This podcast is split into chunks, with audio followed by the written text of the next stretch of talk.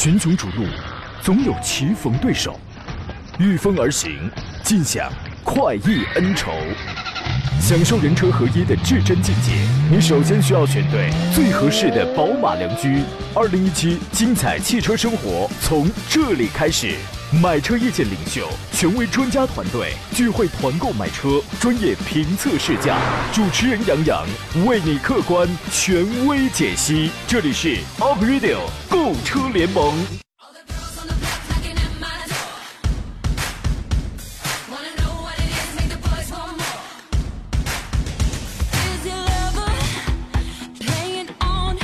来，诸位，新的一周开始了，欢迎在星期一的上午时间收听山东交通广播开拔启航为你直播的 Aprilio 购车联盟，我是杨洋，在济南问候全省的汽车人朋友。听上去嗓子恢复了啊，我又可以肆意的挥霍我的小嗓音了啊。今天立秋了，我都挺难以置信的。周末出差去了趟海边，都能有一种热炸了的感觉，居然这么快就立秋了。据说呢，在今天要贴秋膘啊，各种各样的肉啊，炖肉、烤肉、红烧肉。等等等等，我呢我也想来着，但是想想而已。诸位，您替我多吃点啊！今天一个小时直播，我们探讨交流一下选车买车的问题，包括问问你买车价格合不合适，没有问题啊！直播间三路电话已经开通了，遇到买车的提问，您可以直抒胸臆，号码是零五三幺八二九二六零六零八二九二七零七零或八二九二八零八零三种网络互动方式，您每天啊都可以通过啊我的新浪微博以及我们节目的车友 QQ 群，还有微信公众账号山东交通广播一。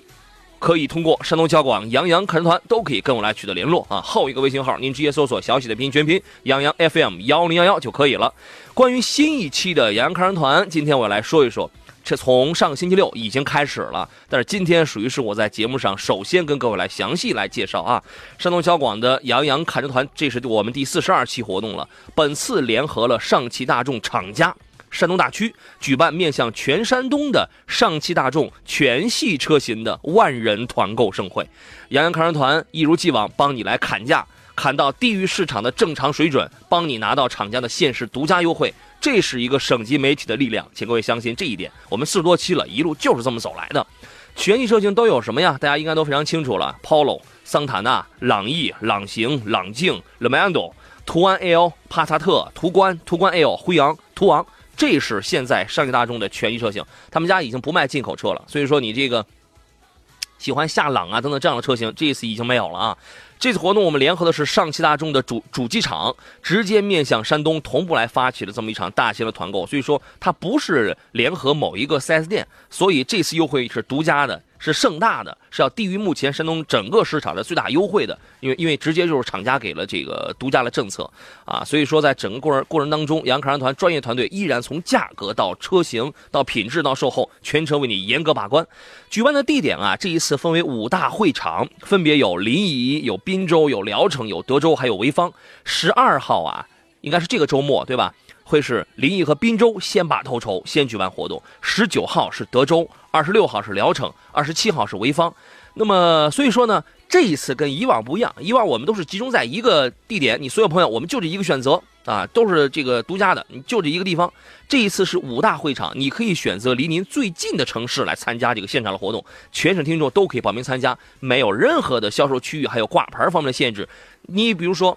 啊，我是济南的，但我这次我济南我没有分会场，对吧？那么我挑一个离我最近的吧，临沂或者是这个德州没有问题，或者是潍坊都可以，我去参加，然后我直接把车开回我济南，挂我当地牌照，没有任何问题，没有没有任何问题。厂家活动我跟你说，就是就是这点好处啊。呃，活动周期很快，即日起到八月二十七号，我们就全部搞完了。那么我们分别会在不同的周末举办活动，哪几个城市报名最多？我。And 我们节目里的省内知名的汽车专家就会去到哪儿跟你来见面，啊，从时间规划上来看呢，因为我这个月的档期也不是那么充裕，我会选择两个报名城市最多的城市现场跟你来互动。现在报名情况来看，潍坊的报名情况还是不错的，已经报了有很多的朋友了。所以说这一次想买上汽大众全系车型任何一款车的朋友，请你不要错过这这次机会，因为错过这一次的活动实现，政策立刻回收啊。呃，杨康人团有一个独家的报名电话是幺八零零五四幺幺零幺幺幺八零零五四幺幺零幺幺。哎呦，坏了！说完这一段嗓子又废了啊。这个您可以咨询，也可以报名。请出今天做上课吧，我已经说了很多了，接下来请他来多说一说。是山东省内知名的首席汽车技师赵林。你好，赵老师。呃，杨洋好，大家好。这个我这身材呢，实在就不忍心在今天这个日子里再贴秋膘了，但是您可以多贴点儿。哎，这个人贴车标，车也要注意保养啊那应该还给大家做这么一提醒吧。加个大包围啊，这也算是贴了。您觉得我们本期的这个杨康团的车型怎么样？是不是呃有一种很解渴的感觉？呃，应该这是大家比较关注比较高的车型啊。嗯。啊，这些车型会让大家应该说还是平常买车销量啊也好啊，关注也好，都排在比较靠前的这些呃车型和品牌上吧，应该是这样。山东人比较认这个啊，呃，所以说各位喜欢上上汽大众车型的朋友，请提前咨询，提前报名啊。今天我们的这个话题呀、先给各位留出酝酿问题的时间。我们先从本周要上市的四款新车先来说起吧，因为四个新车啊，说实话数量并不多，但是车型种类也挺多的啊，有 SUV，有 MPV，还有一个新能源车呢。呃，名爵锐腾增加了三个车型，丰富了产品线。另外呢，上汽大通上上汽大通出 SUV 了，叫 D 九零。啊，原来我们都知道那个就是 G 幺零那样的 MPV，这次人家 D 九零也有 SUV 了。另外还有现代的伊兰特出了一个 EV 电动版，还有长安的一个凌轩。我们从这几个车开始来聊一聊啊。赵老师，这里边有没有觉得让你突然眼前一亮的？嗯，应该说，我觉得还是以新能源的概念的为主吧。啊这样的车型会大家会关注度高一点但是它真正技术性能特性发展到什么地步，呃我觉得还真是一个过渡期。嗯啊，应该说有个两三年时间，最起码的一个过渡是这样。那这个新能源呢，这里边就这本周就这一款了，伊兰特的 EV，啊，这个今天要上市，据说官方报出来的这是现代价的新能源车啊，据说官方的给它的定义是它的续航里程是两百七十公里，然后三十六千瓦时的电池组。那照这样算的话，如果在温度啊，在路况都 OK 的这个状态下，两百七十公里，其实这也跑的这个不老近了啊，跑的也挺远了。嗯，对，应该说对于一个小型车来讲，平常代步用是没问题了。嗯长得就是伊兰特那个样儿长得就是悦动啊，伊兰特就是那个样子啊，是一个新能源车型。呃，比如说我要回趟青岛，三百几十公里，您你这个半道，您看看哪个哪个收费站或者哪一个服务区有那个充电桩，你充一您充会儿电这就可以了啊，来回充三回电啊，充三回电就差不多了。D 九零这是上汽大通的一第一款 SUV 首款，但是它有一个特点是什么呢？它的定位啊叫中大型的 SUV，长得我跟你说真的，从前脸你一看哇，真的很像福特锐界，然后呢，从四十五度一看又很像现代的什么胜达什么那样的风格啊，然后呢用的是非承载式车身。啊，非承载，所以你就知道它是一个很硬派的嘛。五米零五的车长，两米九五的轴距，两点零 T 的涡轮增压，两百二十四匹的这个马力，三百六十牛米的扭矩峰值，六 MT 和六 AT。但是我现在我还不知道这个六 AT 是出自于谁。呃，前置后驱跟前置四驱，非承载。哎，我们一想到这个，我们很容易就会想到一些什么江铃的驭胜啊，福特的这个撼路者呀、什么这一类的车。所以我觉得这个应该也是跟他们是同一水平线上的。您觉得呢？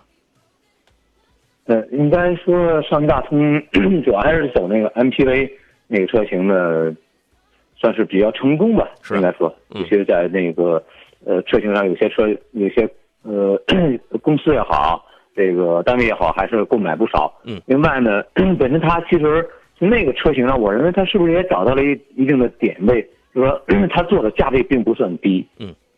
啊，它做的车并不算低，这一点呢，我认为与可能它要找的这个好，这样啊。山东交通广播 Up Radio 购车联盟专业解决挑车、选车以及与买车相关的一切问题。如果你想买车，关注微信公众账号“山东交通广播”，菜单栏里找到“杨洋看车团”，填写信息预约报名。主持人杨洋将根据报名品牌、人数，第一时间帮您与汽车厂商洽谈超低价格，让您享全省超低价购车。挑车用车过程为您专业保驾护航。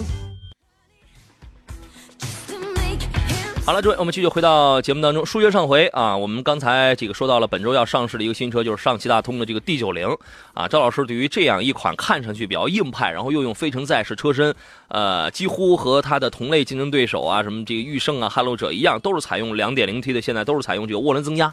呃，对于这个车还有一些什么样的评判呢？你好，赵老师。哎，哎，是，嗯、从刚才其实说到这个车呢，我觉得刚才说的原来那个 MPV 那车型的演变过来，嗯，呃，它 MPV 价格不算低的，我觉得这款车定价呢，应该说也不会让就是太低，嗯因为它不会走一个特别低的价格，就它应该会锁定的就是一部分这个客户群体。嗯呃，从它给出的这些参数来看，本身就是这配备啊，包括三排啊，包括这样一个呃这个增压呃这样一个技术采用发动机啊啊，包括这些呃非承载车身啊，呃整体这个从这个配备来讲的话，我认为它肯定是要针对还是一部分客户，嗯，呃，做一个算是一个尝试吧。我我认为可能是一个尝试，嗯就是本身它的它的量，绝对本身是它是一个呃不算是太主流的这个品牌里边，是他应该说做一个尝试试试，能够在这个呃区间里边能不能找到一部分类似的客户群体，打打开一下它这个市场吧。对这个车呢，现在好像还没有说售价是吧？应该是还没有公布售价，它是明天对现在来看，我就说刚才只能按照它这个原有的 MPV 那一款上汽大通的对这个来推断，它不会就根根据它的配备的话，不会太低的一个价格。我估摸着啊差不多也就是十五六万起，这么一个价格。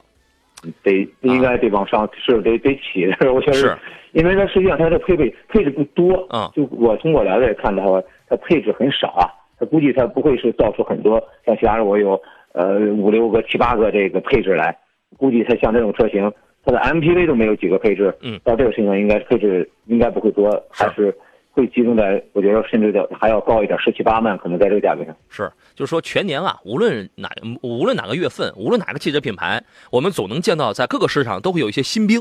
为什么呢？它有新兵，就证明第一，它具备这么一个生产研发实力了；第二呢，你哪怕是拿来主义呢，那我也具备这么一个拼凑的实力了。第二一个呢，这个市场确实目前来来说还是赚钱的，对吧？咱们不管是赚钱要趁早，这个还是怎么着，反正存在它既有道理啊。这是他们家的车，长安凌轩的 1.5T，这是刚刚上市。我记得前段时间我去试驾的是那个一点一点六升的。一点六升的那个长安凌轩，现在出了一点五 T，而且这个一点五 T 的这个变化，我之前我说这个凌轩这个车啊，真的很适合拉人，因为它的舒适度很高，二加二加三的那个座椅配置啊，完了之后中控设计也很轿车化，呃中呃中间那个座椅哎也有皮质的，就是那种感觉，它很宽敞的，非常的舒服的。第三排不能，第三排能不能拆下来啊？反正我我当时我是往上翻，但它不能放平，你是一直你是往上翻，就跟面包一样，你是往上翻也能营营造一个比较大的空间。这次也推了一点五 T，然后包括前脸方面也做了一些变化，因为凌炫的定位是要高于欧尚的。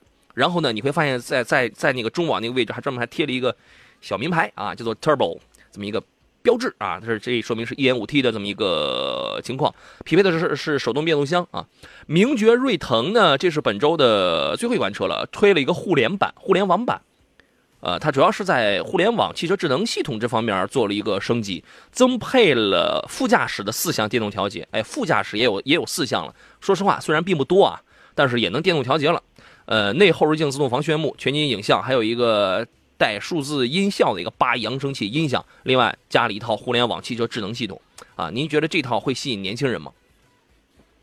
嗯，我觉得这种配置，其实之前说过，越集合的越多，它出现的故障概率越高啊。这是从实际来讲，我觉得但是试探嘛，这都是一种试探，就是他自己我会找一个自己的这个卖点，就是这一块呢，一直是他的一个卖点，他就不会放弃。有的时候就好吃不上不上块儿，对吧？他觉得这个是他的一个主打的一个思路，因为其实每个品牌它都会有自己的一些主打思路。有些人可能说，哎，我的发动机我用的某个呃某个类型的啊，某个概念型的，某个确实某个技术确实比较有特点，它会延续去做出一些呃延伸的产品。那同样从它这个车型来讲，这个所谓的互联网这种概念，它一直是在做。呃，有有多么的强大，我觉得还是需要的整体的一个配套来做的。是年轻人首先看，其实这车看它的外形会比看它的，呃，比看它的这个互联网概念更多一点吧，是这样。行，这个葡萄酒说，秦文阳现在凌轩和七三零喷字儿吗？什么叫喷字儿嘛？什么意思啊？他说为什么奥德赛门灰也门灰也是那意思，啊？是不是这意思？是不是门灰？不知道啊，门灰，门灰就是就这就看你这个。我们都听不明白，就是这是这是什么意思啊？这个一般个是那个皮卡车啊，这得喷煤灰，是这样。啊，他那个那个是这个皮卡这个人人家会喷一些这个 logo，会喷一些字眼儿，他说的是这意思吗？呃，我我我我理解是不是他可能考虑这样？就有些就经常是啊这个街道办事处的那个什么的都得配上字儿嘛。过去的时候，面包车就这样的。街道居委会专用车辆是吧？哈，还有位 还有一位网友就问到说这个朗逸这个车怎么样？啊他说我我现在想参加这个看日团。我觉得朗朗逸这个车已经不用多讲了，因为它属于是紧凑级，连呃连续应该很长时间了嘛。最近它又是这样，连续每个月销量这都是冠军的。这个车大家都非常知根知底儿啊。如果选择一款踏踏实实的，它不像是思域呀、昂克赛拉那样，就是很年轻、很激进。但是呢，如果你想选择一款踏踏实实，就各方面从前期到使用成本到故障率各方面，它都非常均衡、非常均衡的这么一款很很实用、很朴素、很实用的这么一款家庭用车的话，我觉得朗逸这个销量它就能说明很多的问题啊啊。呃，本本次我们这上海上汽大众的全系车辆都在我们这次的这个团购范围之内，从最小的这个 Polo 到桑塔纳，到这个朗逸、朗行、朗境，这都是十万左右的，对吧？还有价格再高一点的，像 Lamando、途安 L，价格再高一点帕萨特，还有途观，老款途观现在也还有货，还有途观 L，途观 L 这次报名报的非常多，还有这个价格再高一点的这个辉昂，辉昂说实话卖的现在的量虽然不大，但这个车是很有逼格的，是是很有品质的，还有这个顶级座驾这个途昂。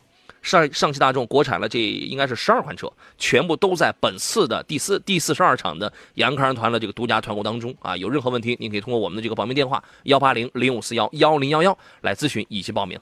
来看大家挑车买车的问题啊！小头疯疯的说杨洋今天一定要吃黄瓜，哎，这个有什么讲头吗？赵老师，嗯，立秋得吃黄瓜呀？没有，一般都家里不是吃水饺，吃面条吗？不是吃水饺呃吗？，水饺嗯没咋吃过黄瓜馅儿的，可以尝一尝。然黄后瓜馅儿面条基本上会有黄瓜作作为一个啊这个这个基本的这个这个搭配的吧，是这样。好家伙，你们这个生活品质真高啊！山东德俊这位网友问一个问题，他说：“请评价一下英菲尼迪 QX 六零的混动四驱。哎，QX 六零的 Hybrid 一共就一个前驱，一个四驱，差大概是十万，现在可能终端应该是这个不到十万，呃，挺划算的这个车，起码比讴歌的 MDX 啊，还有那个雷克萨斯的 RX 的那这两套混动起码要便宜啊。您觉得这个车虽然卖的绝绝对不多啊，一年出不了几辆，但你觉得这个车是怎么样的？呃，混合动力技术呢，应该我认为它真的是一个呃发展的一个阶段性的产品。嗯呃，而且这个产品呢，不易说跳跃的时间太久。我们看到现在 国外就是有些国家吧，呃，已经把未来十到二十年的这个呃产品的性质所定性了。嗯。呃，但我认为呢，这个就这仅这十年到二十年的区间，其实也是对一个汽车产业发展是非常非常长的一个周期，不用把它看得太短。嗯。呃，这期间的混合动力的发展，呃，一定是要长，一定是要有非常大的一个这个这个提升的。嗯是这样，嗯因为它确实带来的就是油耗低嘛。对是这样，就能保证了一实个动力。因为现在很多车做小排量、做增压，你没有了动力，是失去了这个汽车本质的一些一些特性。是是这样。你这个做小排量，你做增压呀，你就你就说实话，它只能满足呃金字塔下边这部分消费者的需要。你真正的这个，但是还有另外一波这个消费者，我可能那我那我也有这个环保的理念啊，那我会选择一些大排量的一些又技术方面又没有问题，甚至是更超前的一些新能源车。每每个阶层每个人的这个需求它是不一样的啊。然后呢，我我之所以我说这个车这个是比较划算呢，是因为你没有花太多的钱，你同样你花五十来万呢，你可以买到第一它是七座的，第二空间尺寸也比较这个壮观，也也也你比较壮。第三呢，英菲的这个呃混动技术啊，实实际上是这个比较成熟的，然后呢，使用成本也比较低廉。第四一个呢，呃，无论是从价位。还是从其他的一些配置啊、一些实用性啊、一些呃售后，尤其尤其是售后保养方面，它这它有那个几年什么这个这个几十几万公里这个省钱的这个政策，比讴歌、比雷克萨斯其实要跟跟雷跟雷克萨斯差不多啊。但是这个啊，对，应该其实从因为之前前段时间咱搞那个呃排行榜的时候，这个车是我给他推荐的。嗯。呃，正好呢也是你了解到十一的状况，就是十一这个车呢，在它这个这个车里边卖的话，卖混动卖的还可以。嗯。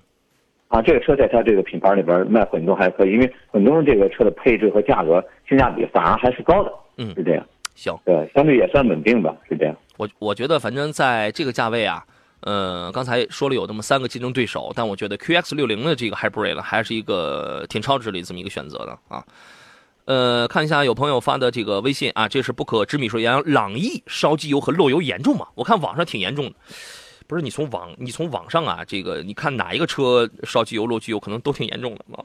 朗逸这个哎有没有朗逸的车主啊？您给我们来反映一下，你的车这个烧机油漏油很严重吗？我觉得这个不这个不应该啊，这个事儿您您怎么看呢？咱们实话实说。哎，机油损耗都会有。我记得上午刚才有一车友给我那个个人微信公众号“三十零”还聊天儿他就是首保就机油到下线了吧？他是什么车？呃，但是不是朗逸是大众的，我真记不住是帕萨特还是哪一款了，是就是大众家的一款车，也是长主打的一款车，嗯，是这样，嗯，呃，然后我认为呢，因为本身它也是快五千公里了，嗯。啊，是这样一个状况。我说你的跑的负载状况啊，啊，还有实际这个用的情况，确实。会影响它机油损耗，嗯，呃，但是最好的，我们希望它机油损耗是小，动力能特别好，嗯，这样的车型我们是最喜欢的，嗯，按照因为每个品牌它不一样，按照一个大致的一个数字来讲，一千公里，然后零点三升，这是一个可控的一个范围之内啊，所以你需要研究一下呀，你看看它这个东西它是个例。还是说是一个普遍的现象？如果是普遍现象的话，那第一，我们这边这个呃，朗逸普不是很普遍，对吧？朗逸这个车的对量不是太大，是这样。如果我你我刚才想讲，如果它是它是它是普遍现象，本着我们节目一直以来的实事求是的这这么一个原则，那我早就说了，我一定我比其他的人这个说的更痛快，说的更那个实话，不会因为他是金主，或者是因为这个我们搞活动，这个是那个不会存在的。他要有问题，我我那我们也如果如果有大问题，我们也不会搞活动，对吧？然后呢，第二一个，如果他出现普遍性的问题，那这个事儿早早也就召回了啊。所以说这个你要分清，不能人云亦云，你要是分清情况啊。好了，我们进入半点广告。群雄逐鹿，总有棋逢对手，御风而行，尽享快意恩仇。享受人车合一的至臻境界，你首先需要选对最合适的宝马良驹。二零一七精彩汽车生活从这里开始，买车意见领袖，权威专家团队聚会团购买车，专业评测试驾，主持人杨洋为你客观权威解析。这里是 Up Radio 购车联盟。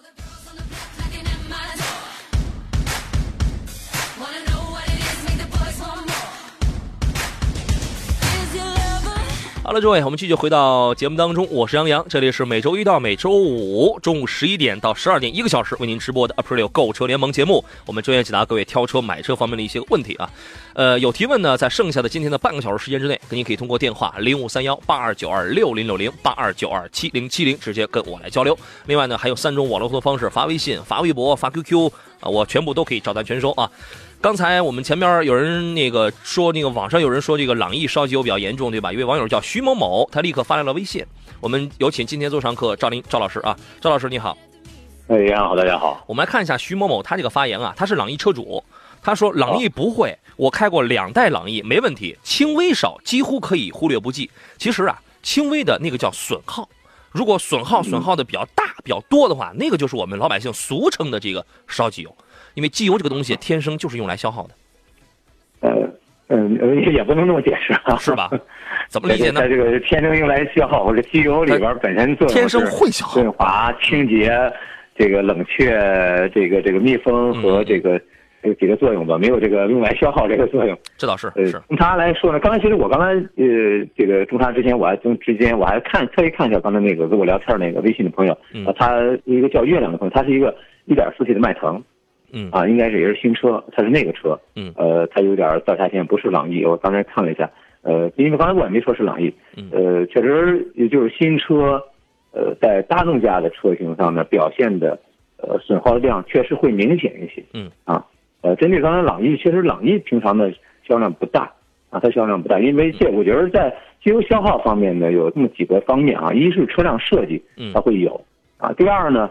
就是和它的这个使用环境，它负载大，呃，高速多，它就会明也会明显一些。嗯啊，机油本身在机油当然说的机油保养这一方面，在会用会养不用修嘛。这个在养护方面呢，机油本身你选择型号，如果它年度的和它的级别不太完全匹配的话，也会导致它一些损耗量也是存在。所以这三个方面呢，都会左右它的这个量的多少。嗯啊，当然有些车型呢，它是比较在意。这个确实我做过很多，呃测试是这样，对，有些车消耗大，有些车是不不大的，是这样。对，当然人你人徐某某人也说了，他是当年他是一个帕萨特，说第一台是一二年的。烧的比较明显，一五年的时候跑了八万公里，开始轻微烧机油。现在是二零一六年买的，跑了四点六万没烧，机油液有明显损耗，但是在可控的范围内。和父亲二零一三年的帕萨特比，那真是好太多了。那个帕萨特烧的可厉害了，这个技术在不断的在这个进步，反正多多少少都会有一些这个损耗。有的车型啊，这个确实是我们业内皆知，这个它是烧机油烧的比较厉害。但你说朗逸这个车烧机油，说说实话，我真没有没有太多的这个听到过这样的情况啊。呃，继续来看大家的问题。我们首先来听听威海孙先生他的选车提问是什么？你好，哎呀呀，你好，孙先生，请讲。呃，你好，那个赵钻，嗯，请讲。哎，你好。那个我我想问，就叫你评价一下那个丰田卡罗拉双擎这个各方面这个评价行不行？嗯嗯，呃，就是双擎呢本身动力匹配就是一加一的一个概念。就是它会是有一个自然吸气发动机啊，加上一个混合动力的一个电机的这种呃串混的一个结构。我单独电机输出，我单独发动机输出，我还可以电机加发动机的双输出啊。这种应该是理解它的双擎，也可以这样理解。呃，车整个稳定性我觉得还不错，基本上就是用的。这个三点五代的普锐斯的这个所有技术啊，电机已经也是小电机了，比原来那个电机的重量啊、尺寸啊、大小啊都小了不少。在后边的这个往外变扭变这个变这个逆变器吧这一块，输出电压值呢也已经达到一个高峰值了啊，也比原来的电压值呢上升了接近一百多多伏的这个一个电压值啊，这一块呢在输出效率上也是要不错，稳定性可以啊，这一块因为毕竟它现在少，你要我说普锐斯那一块，我接触过十几万公里的。都没没有见它有电池坏，只是电水泵啊这一块有问题啊。啊相对我觉得稳定性还可以，可以买。我觉得尤其长期使用的话会比较节省一些。嗯，它那个 E CVT，呃，给咱这个给这个普通版的那个七版一点六那个 CVT，嗯，是不一样的吧？不不太一样，不太一样。这一点呢，就是胳膊腿的这个心脏的问题了。这一点呢，就是。呃，混合动力其实有很多类型，就前面我们刚才说到的，呃，那个英菲尼迪 QX 六零的，它的特点什么？它其实是就是一个双双离合状态，它是电机和发动机之间要结合的这一块儿，它介于了 CVT 中间结合这么一块电电机的一个动力输出。而像呃这个卡罗拉这个车型，它基本上就把它融合在一起了，它是这样一个状况，就是我可以是两个逆变，我的电机和电动机和发电机，我可以转换，我就又可以是输出动力，又可以是回收能量，也可以发电，也可以形成动力，是这样一个呃结构的。哦，这点我觉得呃不用理解成原来那种 CVT 的呃单纯结构是这样。哦，它那个我觉得不是钢带的，是那个齿轮，行星齿轮的，是不是？嗯，是这这点它的稳定性，我刚刚说嘛，嗯，没有发生问题，而且是这样的车型已经量是比较比较大了。量应该是比较大，就刚刚我说嘛，它的电机已经比原来在结构上要又轻了很多啊。因为我们看到三，就刚才说拿普锐斯的这个三点五代之前的话，第三代的时候，那时候那个电机重量还比较大啊，那时候这个它的体积也比较大，现在已经是缩小了很多了，是这样。它这个双擎的动力就是给给那个普通的汽油版的哪个更好一些？双擎的是两个概念，其实刚才我已经给你解答了。它是两个概念，它是它一定是一个一加一的问题。它双擎的你要理解，它其实就是两个动力输出呢，它可以串，可以混，可以并，是这意思，就可以单独工作，也可以同时工作，是这个概念。动力一定是强的，是这样。对。哦，物理是物理性理解的话是强的。对，它一定是会比，就是如果说一点八，它一定比一点八的动力是强，明白了吧？实际上它也是强的。啊，就是它就是一定是要强它的动力，是是强的，是不是？双擎的动力我我没理解，你说比配置表不能说拿配置表来考虑哈，就是那配置表上呢，就实际来讲，它是在什么呢？没有双双混的状态下，这个测出来的这个燃油机的那个那个那个那功率是这样。嗯嗯明白吧？啊。嗯，总总体下来说就是长期。我觉得你可买，其实我是比较主推的各个车型的这个。混合动力的，因为刚才我提到了混合动力技术，在我来看，因为我和行业里边也是很多这个国家机构在有沟通交流的，呃，不经常做一些这个应该说讲座也好，交流也好，嗯，你这是我觉得是一个发展趋势，会有很多的车型会推的，会推出这样的车型来，而且这个车呢，在这个呃类方面呢，又比较稳定的一个代表吧，算是。哦，可以长期使用七八年的话，可以可以可以购买是吧？我接触那个车已经跑十几年了。哦，好嘞，好好好，好我明白了，好嘞，到这儿，好嘞，道长，好，嘞再见啊。哎呀，利利用你们俩交流的时候，我修了一会儿嗓子，我歇了一会儿啊，感这个感觉挺好。临沂的朋友说，什么时候有雷克萨斯的团购啊？我跟你讲，所以说这个时候，如果第四十二期的，因为上海大众这个是大家关注度是非常高的，所以我之前我就说了嘛，我会根据这个大家呃哪个品牌报报名的人，因为我平时是有预报名的，同志们啊，哪个品牌报的人多，呃或者哪个哪个车型需求量大，我那然后我就帮大家去跟这个厂去跟厂商主动去谈这个要低于。完全要低于市场正常优惠的这个价格，因为这个才是杨洋看车团的力度，必须要达到这样的一些个标准，而而且这个品牌近期还不能有大的一些问题啊，这个所以说全程呃作为专业的媒体干专业的事情，我们会为你把关。赶紧到山东交通广播，我们有个微信公众号，菜单栏里就有一栏是杨看车团这个报名，呃，想买的是雷克萨斯，我我要我要看一下数量啊，好吧，我要看一下你你别弄个三个两个的人，然后就在关注雷克萨斯，那我们这还搞什么呀？啊，好嘞，进广告。买车意见领袖，专业购车分析，聚会团购买车，精彩车友生活。您正在收听的是山东交通广播 Up Radio 购车联盟节目首播时间，每周一至周五上午十一点到十二点，重播凌晨四点到五点，敬请关注。第四十二期的杨康团，这一次我们联合的是上汽大众厂家山东大区，举办的是面向整个山东的上汽大众全系车型的万人团购盛会。啊，杨康团一如既往帮你来砍价，价格政策要低于市场的正常水平，拿到我们这个厂家限时的独家优惠。全系车型啊，从最小的这个 Polo 啊，慢慢往上数吧，Polo、桑塔纳、朗逸、朗行、朗境、零度啊，途安 L、帕萨特、途观、途观 L、途昂，还有辉昂。全系车型全部都包含在内啊！这次活动联合的是厂家，呃，所以说这个政策方面呢是独家的，是山东市场目前要低于你能买到车的一个最大的优惠。因为我们一贯的一个宗旨，我有的时候我我会开玩笑，但那个话绝对它这个不是一个玩笑。我说我一定让你买的比你买的便宜啊！整个过程当中，从呃从政策到车型，我们这个杨康团一定会为你严格把关。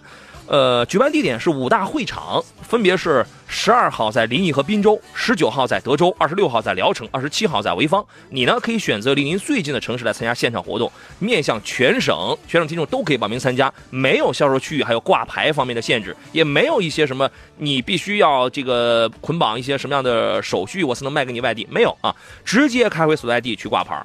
呃，八月二十七号全部搞完，我们分别会在不同的周末来举办活动。原则上呢，我会挑两个报名城市最多的地方，现场跟你来互动。我我我谁？我们的团队，我们的汽车专家到现场去见面啊。这个各位，你可以如果想买上上汽大众的这个某一款车型的话，不要错过这次机会。呃，有人说啊，那我是济南的，我是青岛，这次分会场没有我们啊，但是我又实在我我又没法去那个远的地儿，我就想在我们当地买，那怎么样？先报名，先报名吧。呃，这个后头我来帮大家来安排。但是原则上我们是需要去到这个会场。再说你去会场这个多好啊，现场还有那么多这个礼品，对吧？杨康团的报名电话是幺八零零五四幺幺零幺幺幺八零零五四幺幺零幺幺，请各位注意甄别啊！杨康团是从来不会跟听众来收取一毛钱的什么这个报名费啊，呃，买车佣金呐，这个是一毛钱我们从来都没有过的啊！各位注意识别，注意甄别，注意判断啊！呃，我们来听听线上济南杨先生他的买车提问是什么啊？你好，哎，你好，你好，请讲。哎，你好，那个有一个购车的问题想咨询咨询专家。可以，呃，你说。我看好了那个途观 L 和奥迪 Q 五，呃，主要是这两款，然后再加上汉兰达吧。途观 L，奥迪 Q 五、途观 L 那个三八零的那一个，还有汉兰达。呃，汉兰达还有奥迪 Q 五乞丐版的那个。第一个问题，谁开？几个人开？第二个问题，怎么用？第三个问题，有哪些具体的需求？呃，主要是在家里用，家里用，一年大概跑不到两万公里。嗯，几个人开？几个人用？呃，大概就是两个人用。呃，我我和我爸。